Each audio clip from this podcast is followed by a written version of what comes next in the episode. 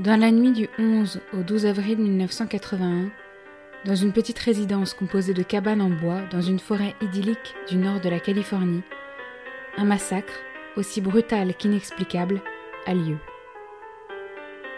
Qui en est l'auteur et pourquoi? Je suis Capucine, et pour vous parler de cette affaire qui n'est malheureusement toujours pas élucidée, je suis aujourd'hui avec Cyrielle, Michael, Jean-Robert et une invitée spéciale, Juliette. Bonsoir. Bonsoir. Bonsoir. Bonsoir. C'est l'histoire du mystère de la cabane 28.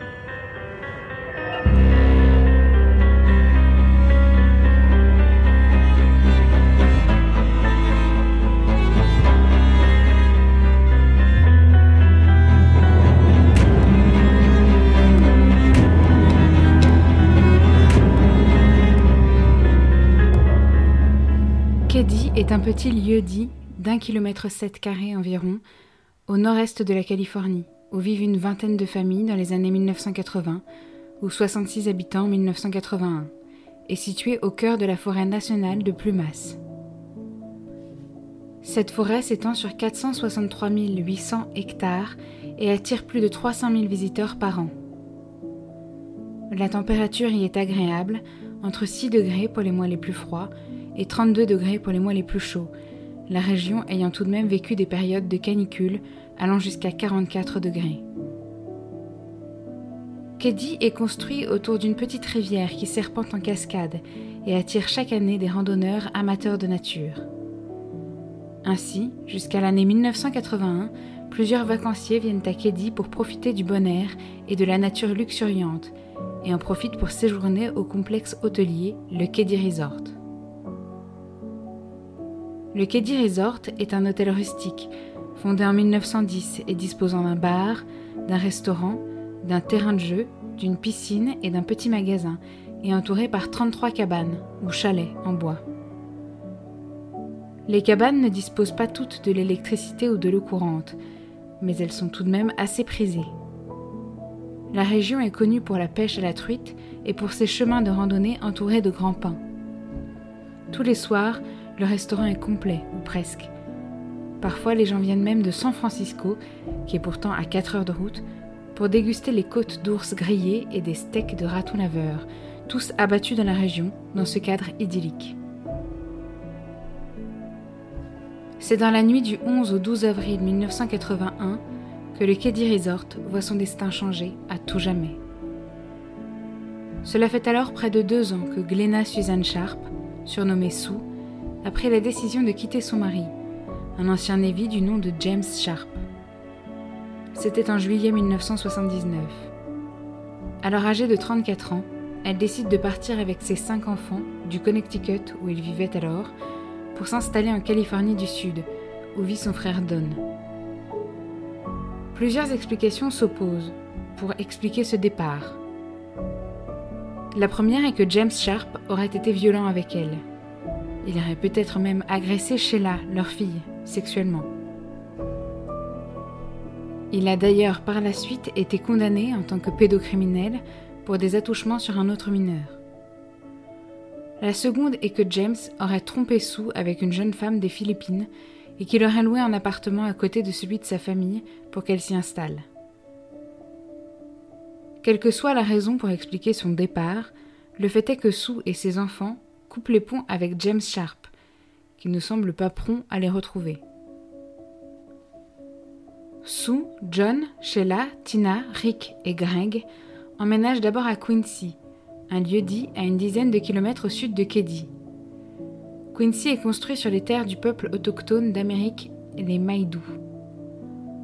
En arrivant à Quincy, Sue n'a pas les moyens de louer, ou encore moins d'acheter, une maison. Alors elle décide de louer un petit mobilhome avec une chambre, préalablement occupée par son frère Don. À l'automne 1979, Sue et ses cinq enfants déménagent finalement et posent leurs valises dans la cabane 28 du Keddy Resort. À ce moment-là, le Keddy Resort n'attire plus autant de visiteurs qu'auparavant. Les voyageurs attendent désormais plus d'un complexe hôtelier et s'orientent vers des endroits qui ont davantage su se mettre au goût du jour. Ainsi, pour survivre, les responsables du Keddy Resort acceptent de transformer les cabanes en petites maisons au loyer abordable, louables à la semaine. La cabane 28 n'est pas bien grande. Il s'agit d'une petite maison en bois, peint en blanc, entourée d'arbres et disposant d'un petit jardin, entouré par une petite clôture en bois. Rien de bien impressionnant, mais pour Sue et sa famille, c'est déjà beaucoup. La famille a beaucoup plus de place que dans le mobilhome. La petite maison dispose de deux chambres et d'un salon.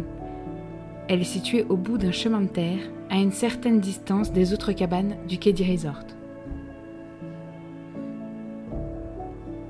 La cabane est loin d'être idéale, mais plusieurs familles s'installent dans les cabanes autour et les enfants Sharp se font des amis parmi leurs voisins. Il y a un véritable sentiment communautaire dans le Keddy Resort, ce qui fait que Sue et ses enfants sont heureux et considèrent l'endroit comme extrêmement sûr. Personne dans la communauté ne ferme sa porte à clé la nuit. John, l'aîné de la famille, occupe une toute petite pièce en souplex de la maison. Rick et Greg, les deux benjamins de la famille, dorment dans une des chambres. Sue, la mère, Sheila, 14 ans, et Tina, 12 ans, partagent l'autre chambre. À ce moment-là, Sue a encore du mal à subvenir aux besoins de ses cinq enfants seuls. Elle survit grâce aux aides sociales et aux bons alimentaires. Après une vie à déménager de ville en ville pour suivre son mari dans la Navy, Sue a enfin l'occasion de s'établir dans un endroit, et ses enfants peuvent enfin se lier à d'autres sans avoir peur d'être brutalement séparés.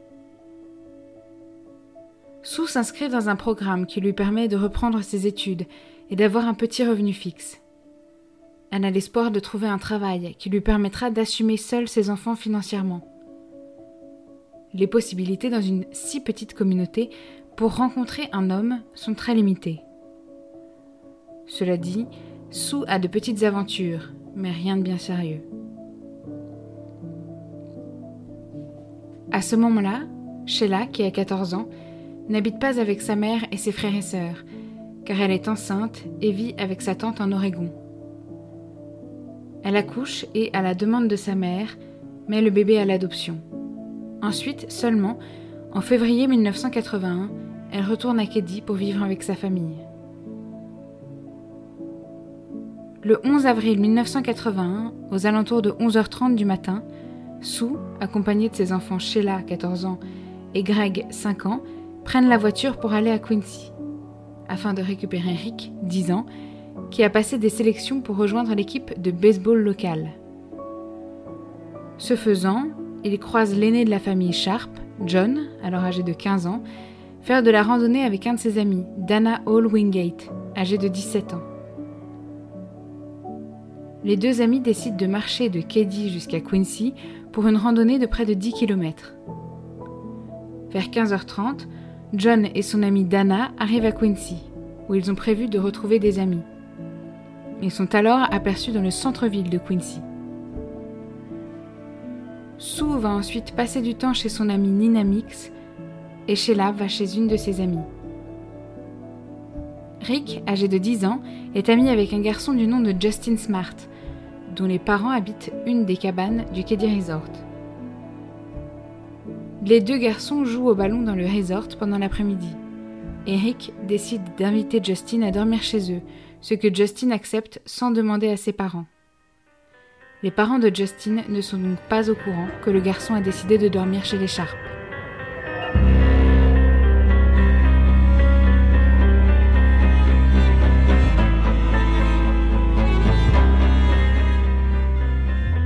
Le soir du 11 avril 1981, Sheila, qui a 14 ans, passe la nuit chez ses voisins qui vivent dans la cabane numéro 27, la famille Siebold.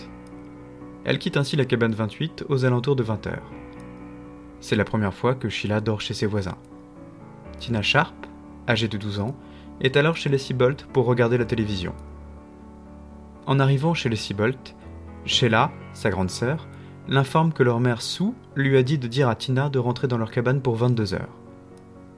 À 21h55, Tina repart donc de chez les Seabolt pour retourner chez elle, cabane 28.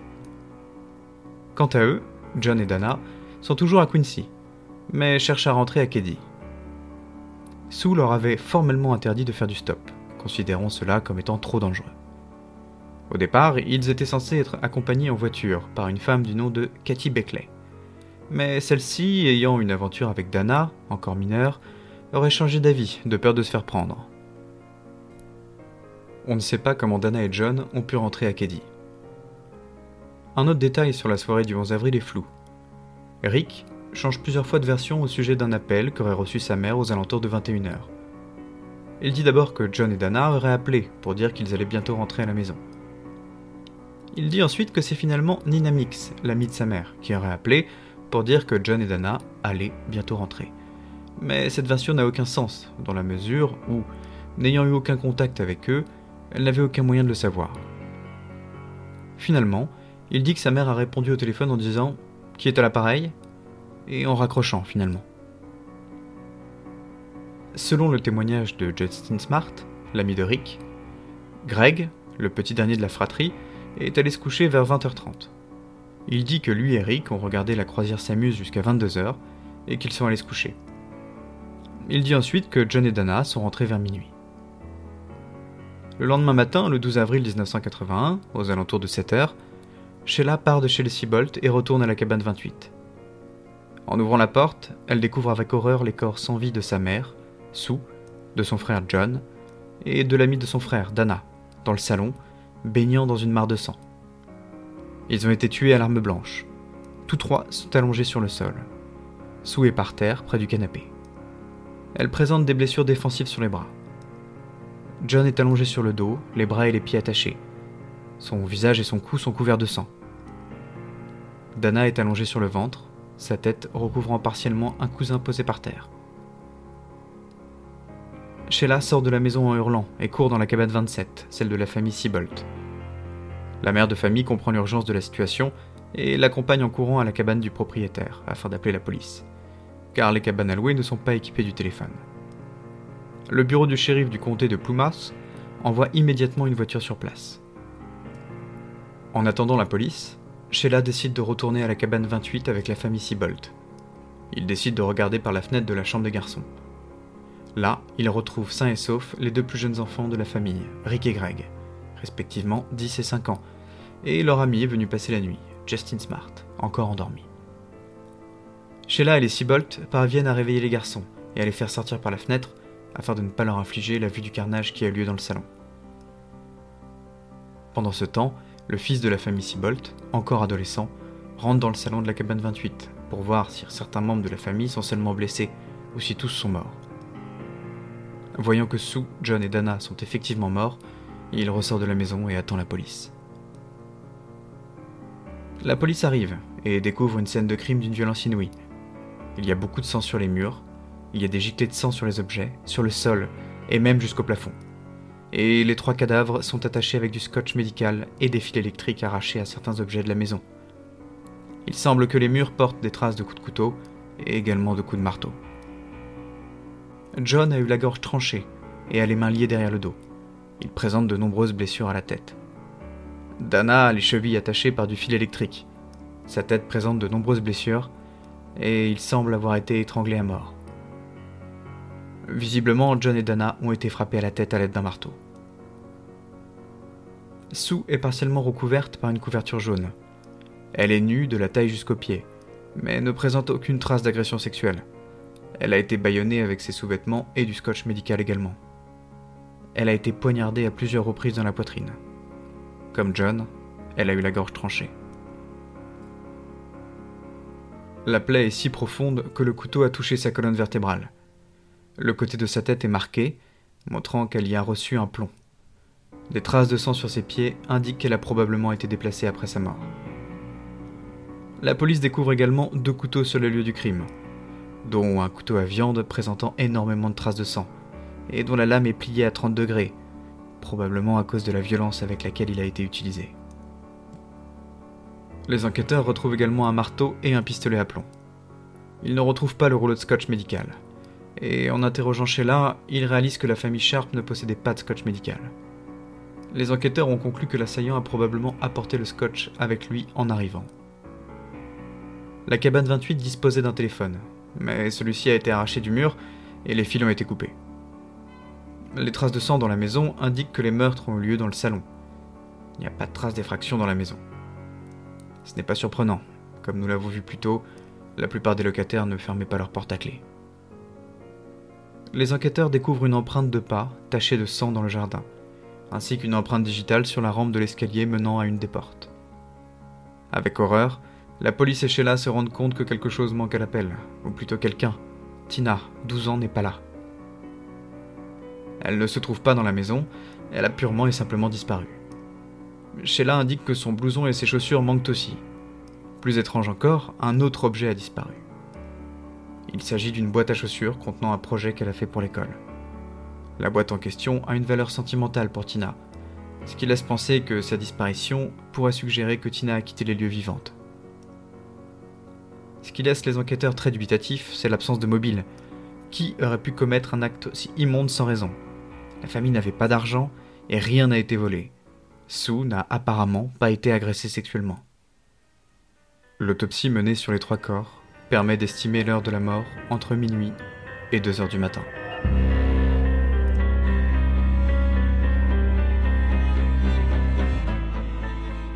La police demande donc à Sheila et au Seabolt s'ils ont entendu du bruit pendant la nuit, leur cabane étant voisine de la cabane des Sharp. Aucun d'entre eux n'a entendu quoi que ce soit. Les habitants de la cabane 16, cependant, indiquent avoir été réveillés à 1h15 du matin par des bruits ressemblant à des cris étouffés. N'étant pas en mesure de discerner la provenance des bruits, ils sont retournés se coucher. Les enfants sont interrogés. Rick, Greg et leur ami Justin disent qu'ils n'ont rien vu et rien entendu. Ils dormaient tout du long. Justin dit cependant qu'il a rêvé de détails concernant la nuit du meurtre. Martin Smart, l'un des voisins de la famille qui se trouve aussi être le beau-père de Justin Smart, l'ami des garçons présents sur place le soir de la tuerie, contacte les policiers. Il leur fait part de la disparition de son marteau. Ce témoignage attire tout de suite l'attention des policiers sur Martin Smart. Celui-ci s'investit énormément dans l'enquête et il n'arrête pas de fournir à la police des détails qui semblent aller dans des directions qui l'innocentent. Les enquêteurs voient d'un œil suspect cette implication démesurée. De plus, le mariage de Martine et de la mère de Justin, Marilyn, bat de l'aile. Marilyn s'étant liée d'amitié avec Sue, Martine était en colère contre Sue, trouvant qu'elle donnait trop de conseils à Marilyn qui n'allaient pas dans son sens. D'autres habitants du coin sont interrogés, et plusieurs mentionnent la présence d'un van de couleur verte garé à côté du magasin du resort, aux alentours de 21h. Justin Smart, quant à lui, dit finalement qu'il se souvient s'être réveillé et qu'il a vu ce qu'il s'est passé, qu'il n'en a pas seulement rêvé. Il est alors soumis à l'hypnose pour recouvrer le plus de souvenirs possible. Il dit qu'il a été réveillé par une discussion houleuse dans le salon. Il raconte s'être alors levé et avoir marché jusqu'à la porte séparant la chambre du salon pour observer la scène. Il dit qu'il a vu deux hommes en présence de Sous cette nuit-là. Selon son témoignage, l'un des hommes avait une moustache et les cheveux courts, et l'autre avait les cheveux longs et était rasé de près. Tous deux portaient des lunettes. Il indique que le ton est encore monté quand John et Dana sont arrivés dans le salon. Une dispute a éclaté et selon Justin, Tina est alors entrée dans le salon. L'un des hommes l'a brusquement attrapée et l'a emmenée hors de la maison. Justin dit que l'un des hommes tenait dans sa main un marteau. Le FBI, appelé sur l'affaire depuis que la police a constaté la disparition de Tina, fait appel à un homme du nom de Harlan Embry pour réaliser les portraits robots des hommes que décrit Justin Smart. Ce choix est très étonnant, voire choquant, dans la mesure où le FBI a plusieurs dessinateurs de très grand talent, spécialisés dans les portraits robots à disposition, et choisit délibérément de faire appel à un homme qui n'est pas un employé du FBI, mais un local, qui propose parfois son aide à la police, et qui n'a à la fois aucun talent en dessin, ni aucune connaissance de la manière dont on mène un interrogatoire, a fortiori celui d'un enfant, ou bien dont l'on réalise un portrait robot. C'est pourtant cet homme, Arlan Embry, qui est choisi pour interroger Justin Smart afin de réaliser lui-même le portrait robot.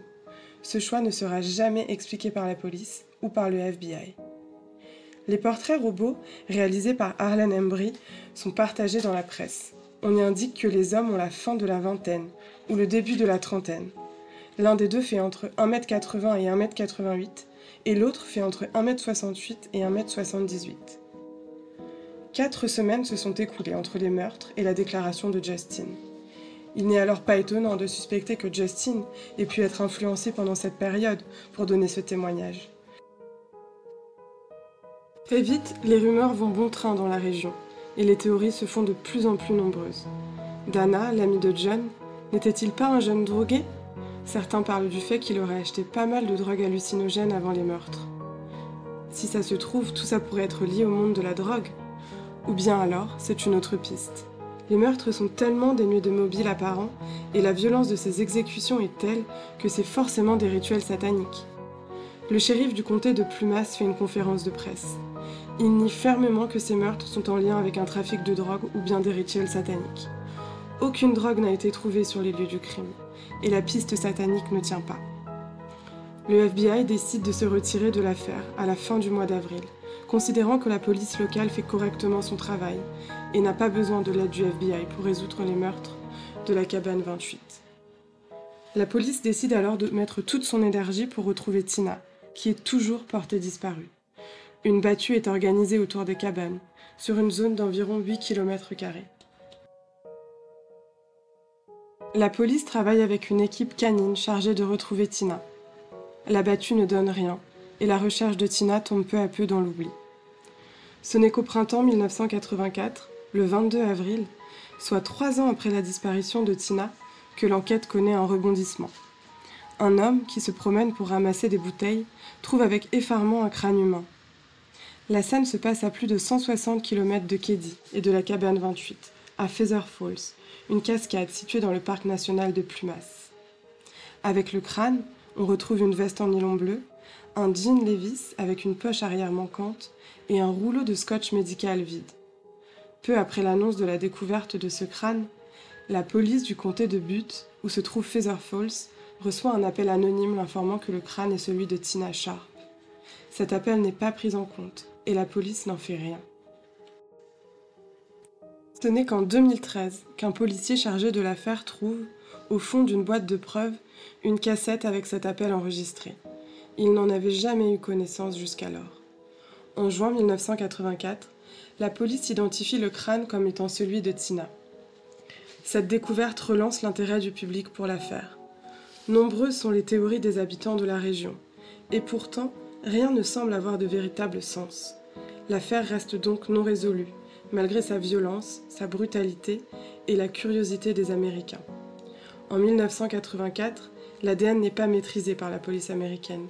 Aussi, ce crime reste difficile à résoudre pour les enquêteurs, qui n'ont que très peu de preuves physiques sur lesquelles s'appuyer, en l'occurrence l'empreinte digitale retrouvée sur la rampe et les armes du crime. Pour les enquêteurs, il ne reste que la piste de Martin Smart à explorer. En effet, il n'y a que lui qui avait l'opportunité et les raisons d'en vouloir à Sue, bien que ces raisons soient assez légères au vu de la violence des crimes. Cela dit, d'autres éléments semblent soutenir la thèse selon laquelle Martin Smart est le meurtrier. Tout d'abord, il souffre de stress post-traumatique extrêmement violent suite à sa participation à la guerre du Vietnam, qui se termine en 1975.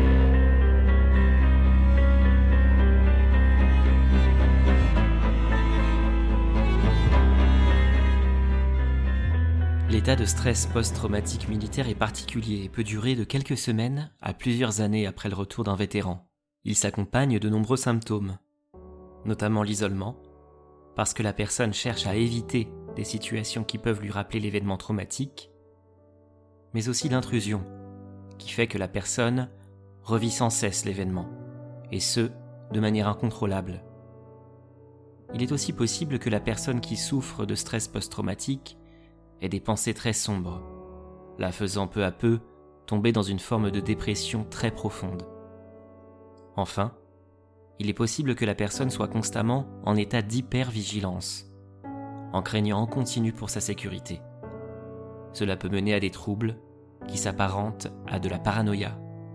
Le cerveau de la personne qui est en état de stress post-traumatique a été, pendant le conflit militaire, submergé par un ensemble de stimuli il va ensuite, par réflexe, les reproduire à l'identique, en réaction à une image, un bruit, une odeur. Pendant son sommeil, il est susceptible de revivre ses traumatismes encore et encore, ce qui le pousse dans un état de détresse psychologique intense. Ainsi, la personne souffrant de stress post-traumatique peut souffrir d'anxiété intense et de dépression, la poussant dans des comportements de toxicomanie. En effet, environ 50% des hommes et 25% des femmes souffrant d'états de stress post-traumatique se réfugient dans les comportements addictifs et deviennent toxicomanes. Cette proportion est plus élevée chez les vétérans. Ces comportements peuvent souvent déboucher sur de la violence, à la fois au sein du foyer et à l'extérieur. Le vétéran, atteint de stress post-traumatique, peut ne plus réussir à ressentir aucune forme de joie et couper tout accès à ses émotions, n'étant plus motivé que par la colère et la peur. Or, Martin souffrant de stress post-traumatique suite à la guerre du Vietnam, il a pu développer une forme d'extrême violence en se coupant de ses émotions. La violence et la barbarie de la scène de crime ne sont dans ce cas plus tellement surprenants, dans la mesure où Martine considérait avant la mort de Sue que celle-ci mettait en péril son mariage, puisqu'elle conseillait à Marilyn de le quitter.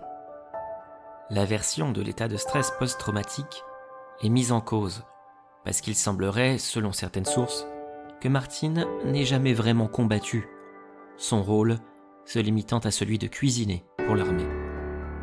Il serait possible que Martin Smart mente sur son implication dans la guerre et sur les séquelles que celle-ci aurait laissées pour recevoir une pension militaire plus importante. Avant le 11 avril 1981, Martin passait beaucoup de temps avec un de ses amis, un homme du nom de John Boubide, surnommé Beau. Ils s'étaient rencontrés à Reno, dans le Nevada, dans une institution psychiatrique. Les deux étaient passionnés de chasse et passaient le plus clair de leur temps à se promener dans les bois. Peu de temps avant le quadruple homicide, Martin Smart avait même commencé à héberger Beau dans sa cabane. Beau Boubide est surtout connu pour son implication dans la mafia de Chicago et serait un repris de justice. Par le passé, il a purgé une peine à la prison de Chicago pour vol à main armée. La police décide d'enquêter sur Martin et Beau. Après tout, si Martin était bien impliqué dans l'affaire, cela expliquerait pourquoi Justin aurait donné des explications tellement différentes à la police, après avoir dit au départ qu'il avait dormi d'une traite. Marilyn, la femme de Martin, leur explique que vers 19h, elle a accompagné en voiture Martin et Beau au bar Le Backdoor. Les deux hommes y sont allés habillés en costume trois pièces, attirant tous les regards sur eux. Les trois auraient ensuite dit que ce serait une bonne idée d'inviter Sue à un rendez-vous avec Beau. Ensuite, les versions des trois personnes ne sont pas claires. Dans certaines d'entre elles, Marilyn est allée seule à la cabane 28, dans d'autres, elle était seulement avec Martine. Et dans d'autres encore, ils étaient tous les trois pour proposer à Sue de passer la soirée avec eux. Dans certaines versions, Sue aurait ouvert la porte, et dans d'autres, elle aurait répondu à travers la porte. Quoi qu'il en soit, elle aurait dit qu'elle n'était pas disponible. Beau et Martine sont ensuite retournés au bar. Marilyn dit qu'elle s'est couchée vers 23h30 et qu'elle ne sait pas à quelle heure Martine et Beau sont rentrés. Selon les clients du bar, les deux hommes ont quitté le bar à sa fermeture, vers 2h du matin. Le 12 avril, Martine quitte Keddy et va s'installer à Reno, dans le Nevada. Marilyn et ses enfants quittent aussi la cabane, laissant une partie de leurs biens matériels derrière eux, et partent emménager chez Nina Mix, l'ami de Sue. Martin Smart est soumis au détecteur de mensonges, qu'il réussit. La piste de Martin et de Beau est finalement abandonnée, assez rapidement, par la police qui ne trouve aucune preuve tangible les reliant au meurtre. L'enquête de la police au sujet de Beau Bouibide est très complexe, car il n'arrête pas de mentir, en affirmant des choses plus ou moins crédibles. il dit notamment que Marilyn est sa nièce, ou bien qu'il est un informateur secret pour les départements de la justice de Sacramento. Cette dernière information pourrait être crédible, compte tenu de ses liens avec la mafia, et pourrait justifier pourquoi la police n'a pas mené plus loin ses investigations au sujet de Beau, quand bien même de nombreuses zones d'ombre subsistent au sujet de Martine et de Beau. Par exemple, Martine dit, comme Marilyn, que cette dernière dormait à point fermé quand lui et Beau sont rentrés du bar. Beau, quant à lui, dit que Marilyn était tout à fait éveillée à ce moment-là. De plus, cela expliquerait pourquoi la police a laissé partir de la région ces deux suspects, dès le lendemain. Boubid rejoint de nouveau le crime organisé à Chicago et meurt en 1988.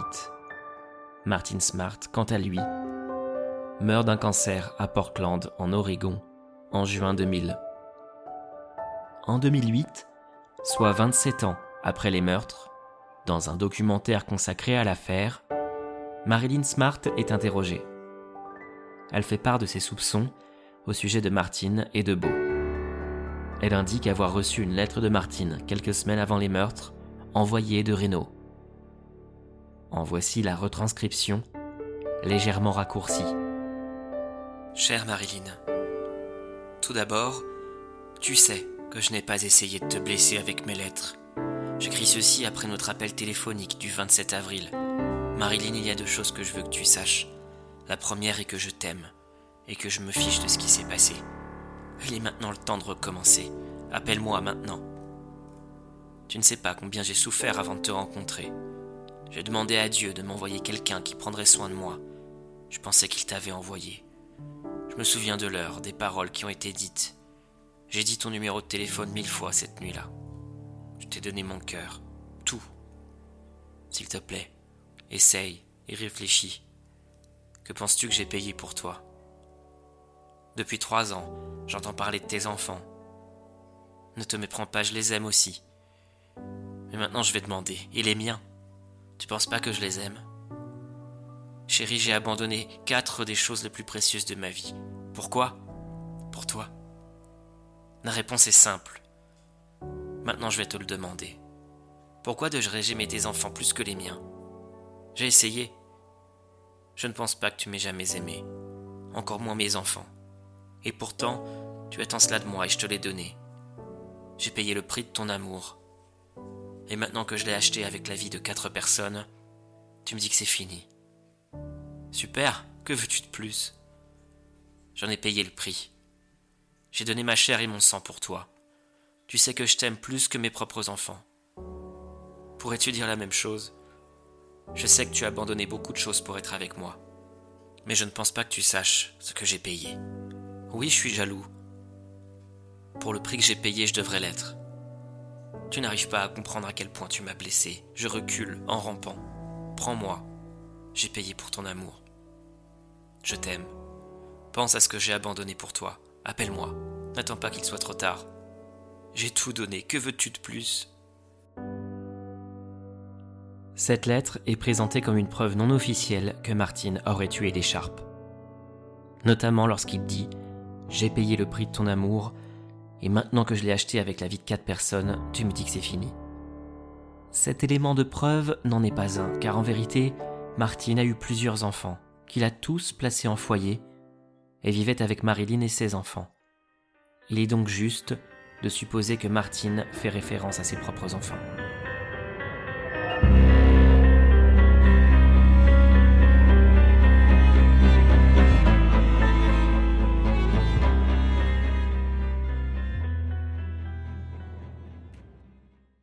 Lors de ce documentaire, le shérif Douglas Thomas, qui est lui aussi interrogé, indique que si Martin a été écarté des recherches, c'est parce qu'il a passé haut la main le test du détecteur de mensonges. Or, il est révélé que le shérif Douglas Thomas, en charge de l'affaire, était très proche de Martin Smart, et qu'on pourrait même les considérer comme amis. Plus tard, des affaires de corruption ont entaché la réputation du shérif. Dans le documentaire, Marilyn Smart dit que la nuit du 11 au 12 avril 1981, elle s'est réveillée et a trouvé Martine et Beau brûler un objet non identifié dans la cheminée.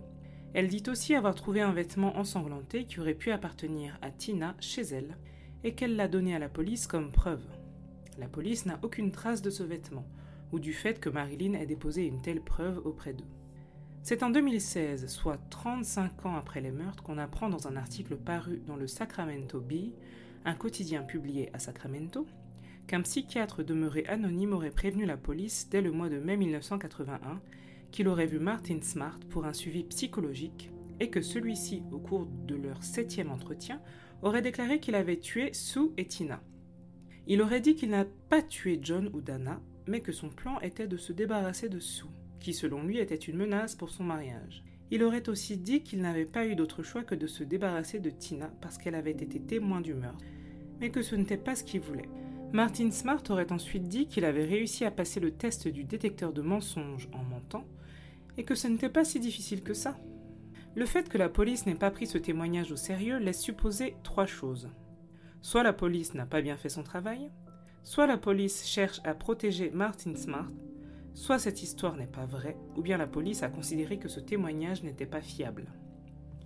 D'autres pistes restent envisageables concernant la ou les personnes qui auraient tué Sue, John, Dana et Tina. Le 24 septembre 1981, un enseignant de Tina, Joel Lipsey, est interrogé par la police. Il explique avoir appris par un autre professeur que Tina était morte le 12 avril.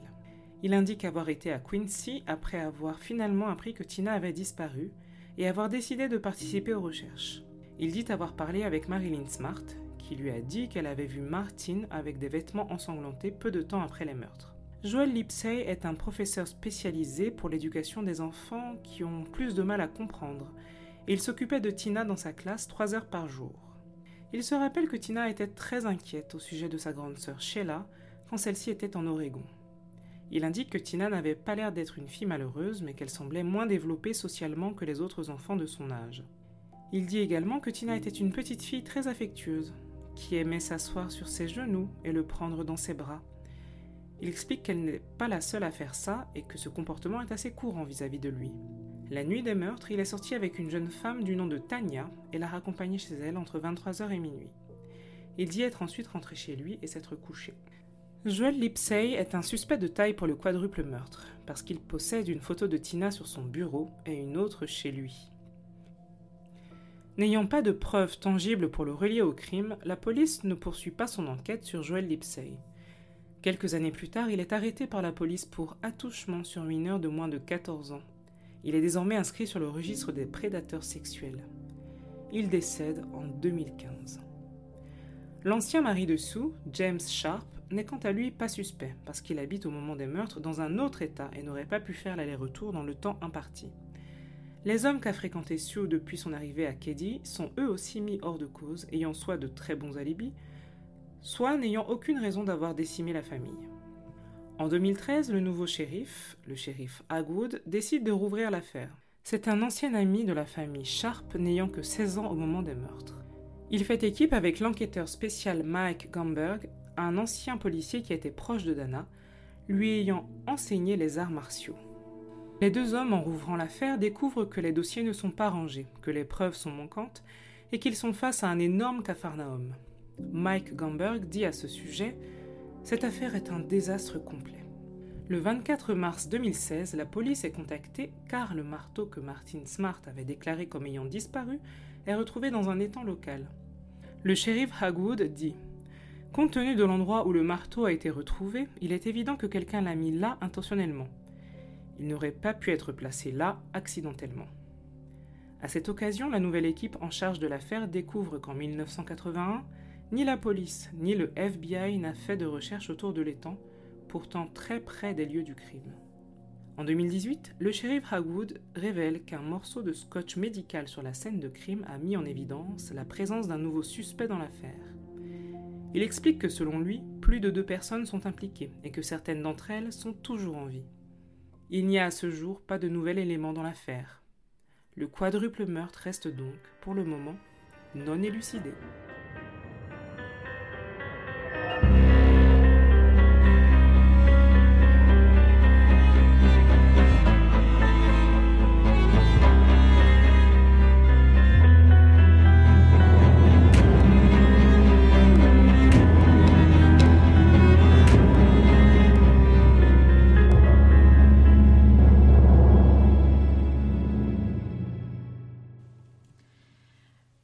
Tous, euh, donc on est là pour l'épisode de rentrée et euh, on est très content de vous retrouver.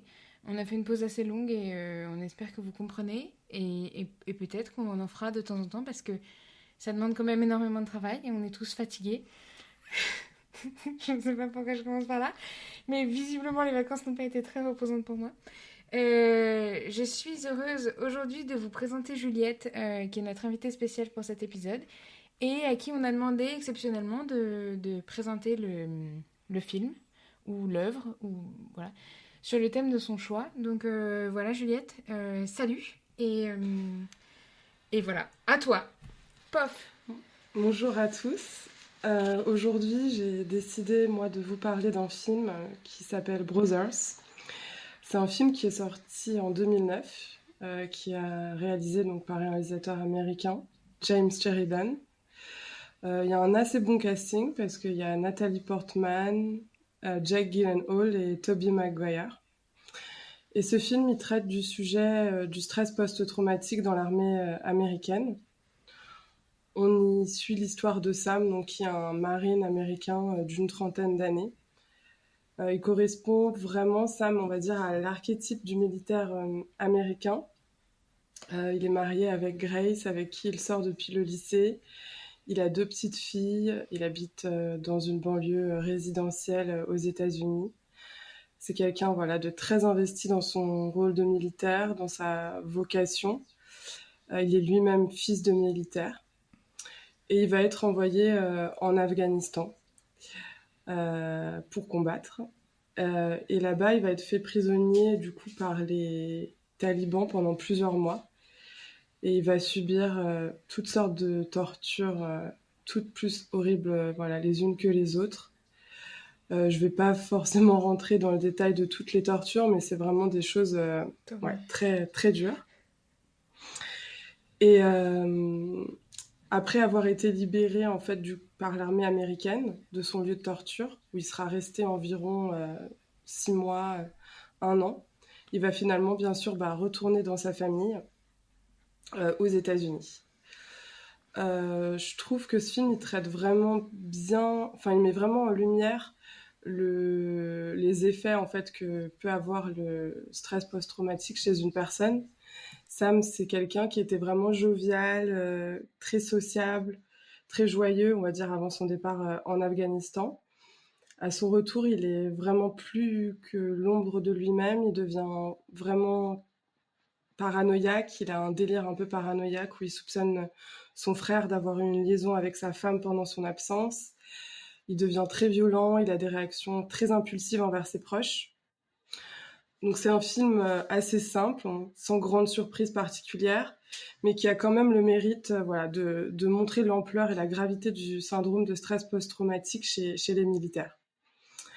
Et ce qui m'amène aujourd'hui, moi, à vous poser euh, la question, sur, enfin, selon vous, quel est votre avis, en fait, sur, euh, sur est-ce que le post, est-ce que le syndrome de stress post-traumatique peut pourrait éventuellement être considéré comme une circonstance atténuante dans la commission d'un crime, voire même conduire euh, à l'irresponsabilité pénale en fait d'une personne?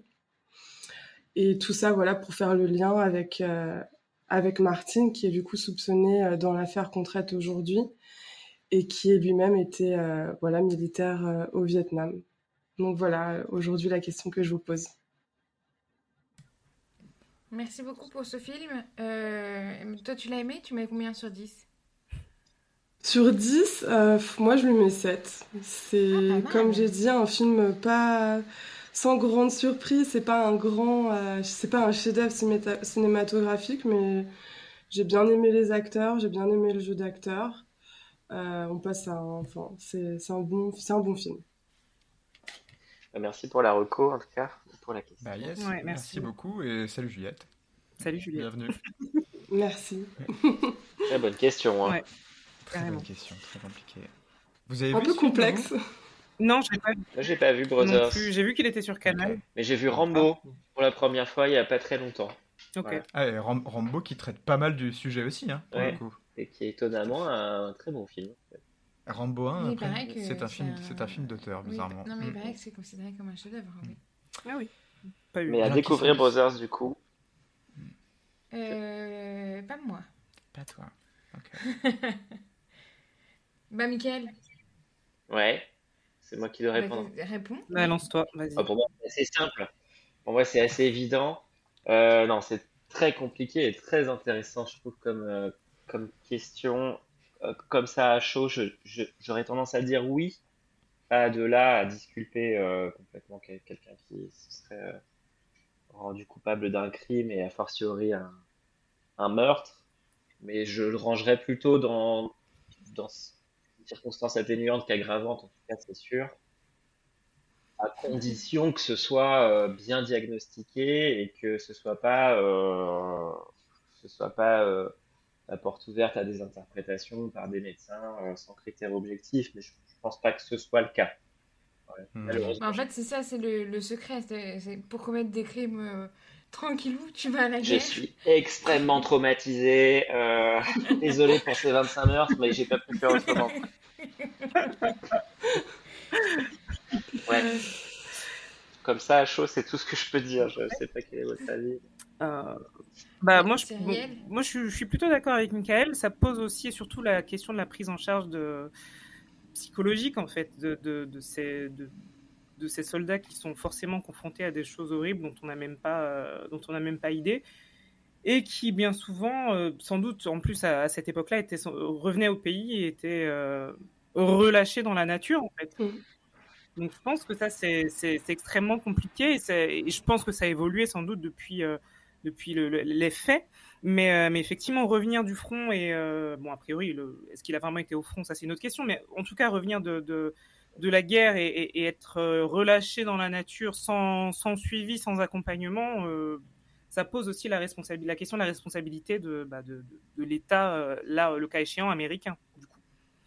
Et, euh, et de la prise au sérieux, de- Hmm. enfin, de, le fait de considérer comme sérieux les, les, les, les, les- les blessures psychologiques. Quoi. Il n'y a pas que ce qui se voit physiquement, le fait d'avoir perdu un membre ou j'en sais rien. Il y a aussi ce qui Mhm. psychologiquement s'est s'est passé pendant des semaines et des mois. Quoi.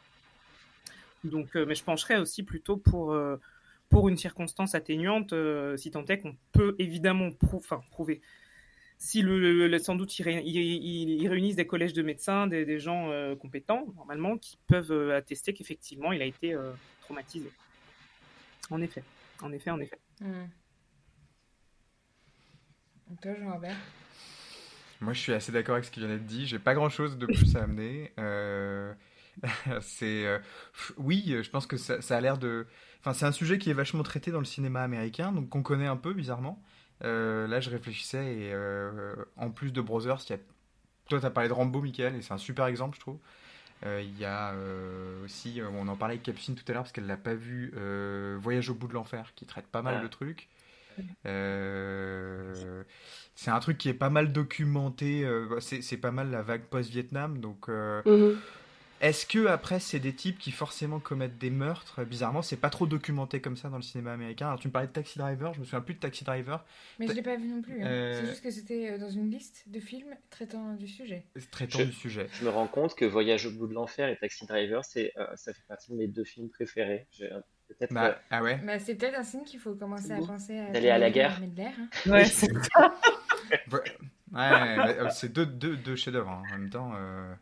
Euh, mais des films très durs aussi. euh, il y a. American Euh, Sniper aussi, sous- dans un angle un peu différent. Je sais pas si vous l'avez vu. C'est pas, l'ai c'est pas. Celui-ci, non, je l'ai pas vu. Bradley Cooper. Et surtout, euh, je me suis un peu intéressé au truc. American Sniper, c'est un bon film, mais, euh, mais euh, c'est une belle, euh, comment dire, euh, Pub, non pour, euh, Même pas pub, euh, beau mensonge sur le personnage que c'était, manifestement. Il était plus compliqué que ça, de ce que j'ai lu. Euh, et du coup, j'ai pas donné de réponse, je sais pas. Oui, circonstances atténuantes, probablement. Ça peut même, je pense, créer des, euh, des maladies mentales qui elles-mêmes, pour Mm. le coup, peuvent devenir des, euh, des éléments qui permettraient de bah, peut-être disculper euh, quelqu'un. Je pensais aussi à cette série, comment elle s'appelle cette série, où c'est un type qui revient d'Afghanistan. qui- Homeland. Homeland, euh, oui, ouais, Homeland ouais. aussi, un bon, Ah euh, oui. bon, bon, bon stress post-traumatique. ouais, ouais, ouais. Euh, bon, voilà. Donc, En fait, c'est que c'est- je crois que ça peut révéler la- de la paranoïa euh, et tout ça. Donc, c'est vrai que. Voilà. Enfin, être paranoïaque, c'est autre chose encore. tu vois. oui, et puis la Ouais, en fait, ça peut j'ai- pousser à tuer. J'ai pas l'impression qu'il y ait vraiment beaucoup de cas euh, de gens qui ont été atteints du syndrome de stress post-traumatique qui aient commis des crimes, mais plus euh, qui ont été euh, finalement des, des conséquences psychologiques sur voilà des délires paranoïaques après qui deviennent un peu inadaptables, enfin, inadaptés au monde euh, tel qu'il était avant. Et, euh, et ouais, mais après, je ne sais pas si ça, si en, en termes de crime, il y aurait peut-être, je sais pas, des statistiques qui montreraient que les gens qui aient souffert du syndrome de stress post-traumatique seraient plus susceptibles de commettre des crimes. Je ne sais pas. Capsi, tu avais une, stat, euh, une stat intéressante sur... j'ai une stat sur la toxicomanie. Oui, mais, c'est intéressant, ça rejoint ce que dit. Euh, oui, c'est vrai que y, a, plus de 50% des hommes militaires qui souffrent de stress post-traumatique qui euh, tombent dans la toxicomanie. Donc à partir de là, déjà la toxicomanie, ça peut. Enfin, je sais pas, j'imagine quand tu es complètement sous crack, tu tues plus facilement quelqu'un que quand tu as juste mangé des croissants. Quoi. Et là, la question devient complexe parce que pour le coup, ça devient une, circonstance aggravante. Pour le coup. Euh... Oui, oui, oui, Le crack. Réaction en chaîne, ouais. Mm, mm. Oui, c'est vrai. euh, oui. Et toi, euh, t'en penses quoi alors, euh, Juliette? Ben moi, je pense, ouais, je pense que la question, elle est, euh, elle est assez, enfin, on, c'est sûr pour moi que ça peut être une conséquence atténuante. Euh, et euh, après, euh, je pense que c'est un sujet qui est assez nouveau au final parce que voilà, c'est depuis, comme tu as dit Cyrielle, depuis vraiment, je pense, la guerre du Vietnam qu'on s'intéresse à ça et qu'on est encore un peu en phase peut-être de découverte de l'ampleur de ce syndrome et de, des effets que ça peut avoir. Mais ouais, dans tous les cas, je pense que c'est quelque chose qui peut en, tout à fait être une circonstance atténuante. Ouais, et puis de toute façon. Euh, vous pensez. vas-y, vas-y. de toute façon, enfin, il est aussi, euh, c'est évident et on, enfin, on, le voit souvent que les, tout ce qui est la manière dont le cerveau réagit. Et, euh, on, a conscience et on entend souvent, que ce soit dans les films, dans les documentaires, que le cerveau n'a pas livré tous ses secrets. Donc la manière dont il réagit, la manière dont il fonctionne, ça reste une perpétuelle découverte. Donc je pense que comme euh, à, l'époque, comme le cerveau, c'était encore des, des, grands points d'interrogation, l'ADN était assez balbutiement, si on revient à notre affaire. Et je pense que clairement, oui, il y a plein de, rouages que même les, chercheurs et les médecins à la pointe du, truc euh, n'ont pas encore euh, mm. totalement euh, voilà, trouvé. Quoi. Ça, c'est sûr et certain. Et moi, il y a quelque chose qui m'a qui a fait un peu écho à quand j'ai lu le, le ton, enfin l'histoire Capucine, c'est que tu sais, on, ne sait pas si, enfin on sait pas si Martine il a réellement combattu au Vietnam. Mm. Et ça m'a fait penser à, à, Michael Peterson qui aussi euh, lui aussi eh il avait un peu essayé d'utiliser en fait cette euh, le Vietnam et soi-disant son combat au Vietnam comme étant une circonstance un peu atténuante ou, pouvoir expliquer des choses sur sa personnalité. Donc il y a aussi voilà le danger de faire attention à ce que ce soit pas euh, une raison que les gens qui sont accusés d'un crime utilisent pour pouvoir un peu se justifier et ça mhm. rejoint en fait voilà le la question vraiment du diagnostic et du sérieux du diagnostic qui doit être posé. Après, Peterson, dans mes souvenirs, ça s'est bien retourné contre lui, non euh, Oui, oui, mais dans un premier temps, il, avait... des récompenses. Il avait... Ah oui, il a dit qu'il était médaillé. la Purple Star et tout ça. Est-ce qu'on peut rappeler qui est euh, Monsieur, Monsieur Peterson pour nos auditeurs euh, et pour moi aussi Oui, pour moi aussi. On a fait un épisode dessus. Alors, vraiment, vous êtes. Euh, on a fait un épisode dessus. Je crois que c'est le deuxième épisode qui est sorti. Oula. Et ça s'appelle. Euh, en tout cas, c'est l'affaire des escaliers, The Staircase. Non, mais je sais, pas, je sais plus comment ça s'appelle. Il y a, une, y a une excellente série avec Colin Firth. Mais oui, sur euh, Apple. Non, sur Canal. Ah, je sais plus, euh, Peut-être Amazon Canal. ou, Canal, ouais. et euh, c'est super. Ouais, c'est ça. Mm. Attendez, je, je recherche, euh, je recherche le nom de l'épisode. Je suis désolée. Je suis en fait, c'est un avocat. ouais, c'est un avocat. Non, il n'est pas avocat, si, je sais plus. Qui s'appelle Peterson Ouais. Je crois non, non, il est au conseil municipal, ah, où il est écrivain. il... il est écrivain. Ouais, voilà, mais il, il s'appelle l'affaire Kathleen Peterson. C'est ça. c'est notre deuxième épisode à être sorti. Ok. C'était un épisode de génie. Oui, c'est vrai. Et euh, moi, j'aime beaucoup, beaucoup cette affaire. C'est une des affaires de mes affaires préférées euh, de tous les temps. Et encore mieux, euh, il y a un documentaire qui est traité dans la série. qui lui vraiment nous on l'a pas vu mais je pense qu'on aimerait bien le voir. il est sur Netflix. Qui reconstitue tout son procès. Il est sur Netflix il était sur Netflix. Il était sur Netflix et il a disparu de Netflix. J'arrivais plus à le regarder sur Netflix Mais Pareil. peut-être sur une autre plateforme. Euh, c'est de Jean-Xavier de l'Estrade. Ça s'appelle Exact. Soupçon. Soupçon, c'est ça. Exact. C'est ça. Merci Juliette. Et c'est très long. Hein. C'est vraiment. euh, c'est très long.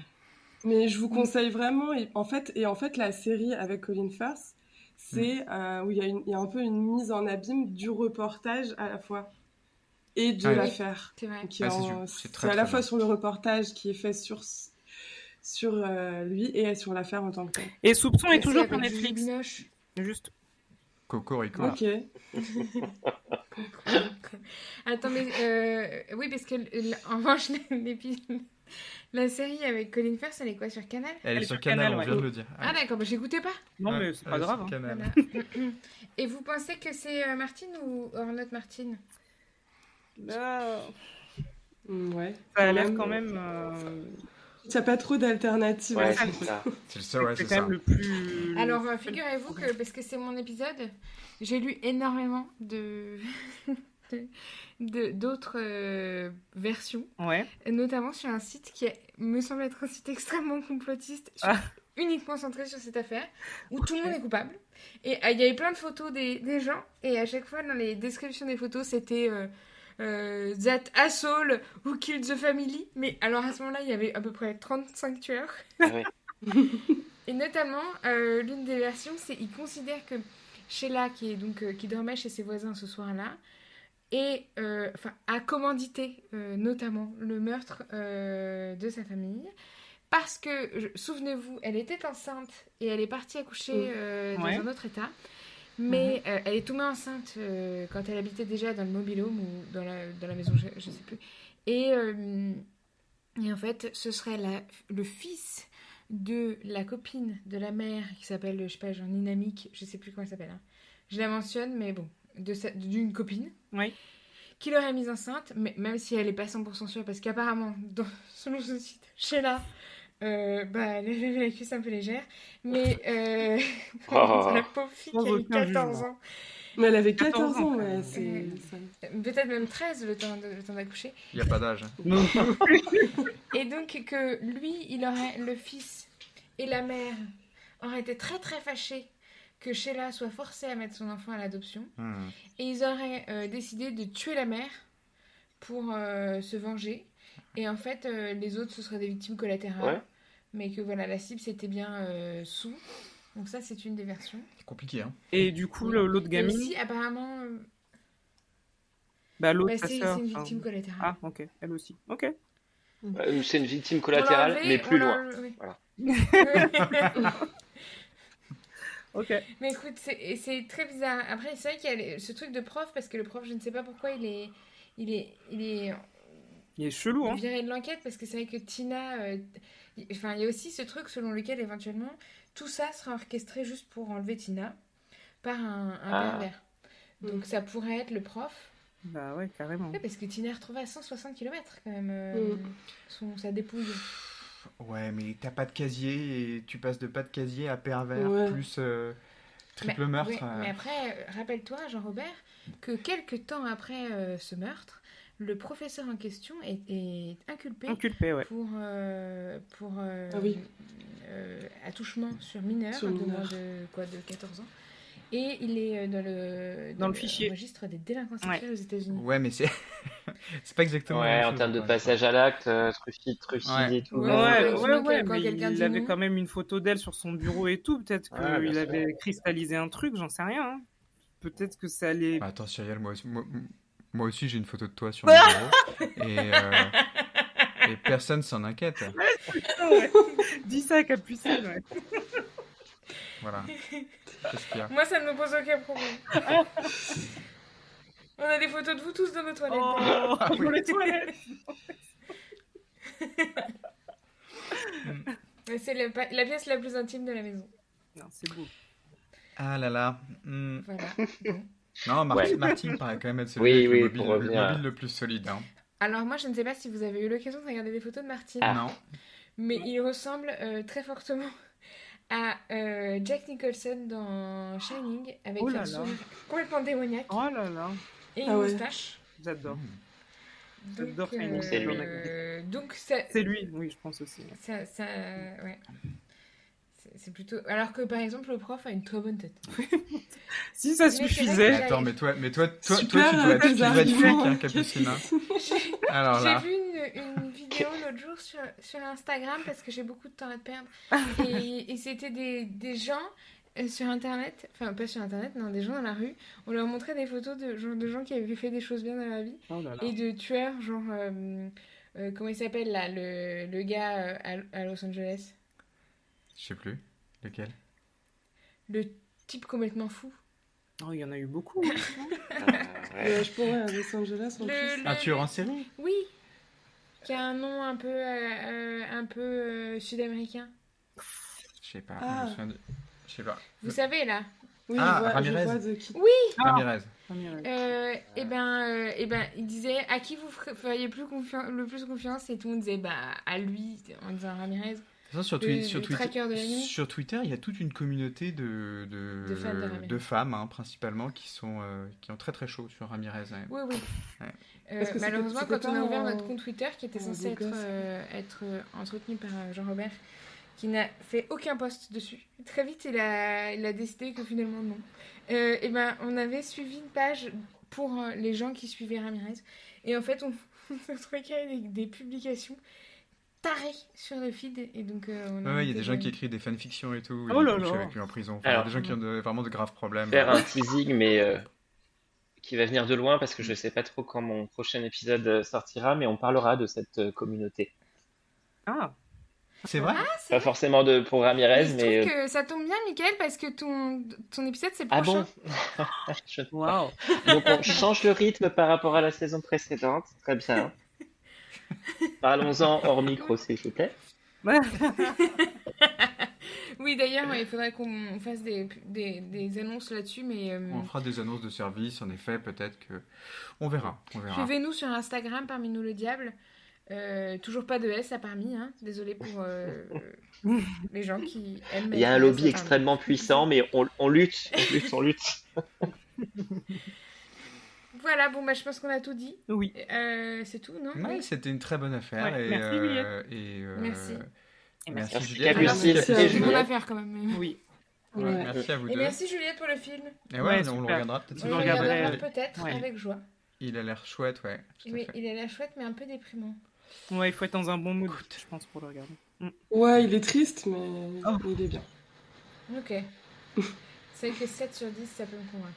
7 sur 10, c'est quand même une bonne note. Ouais. Euh, Bon, bah alors, bye bye. merci à tous, bonne rentrée. Et, Bonne euh, rentrée. et c'est chouette de vous retrouver. Oui, on est très contents. Oui. Au revoir Bonne rentrée. Au revoir. À bientôt. À très vite.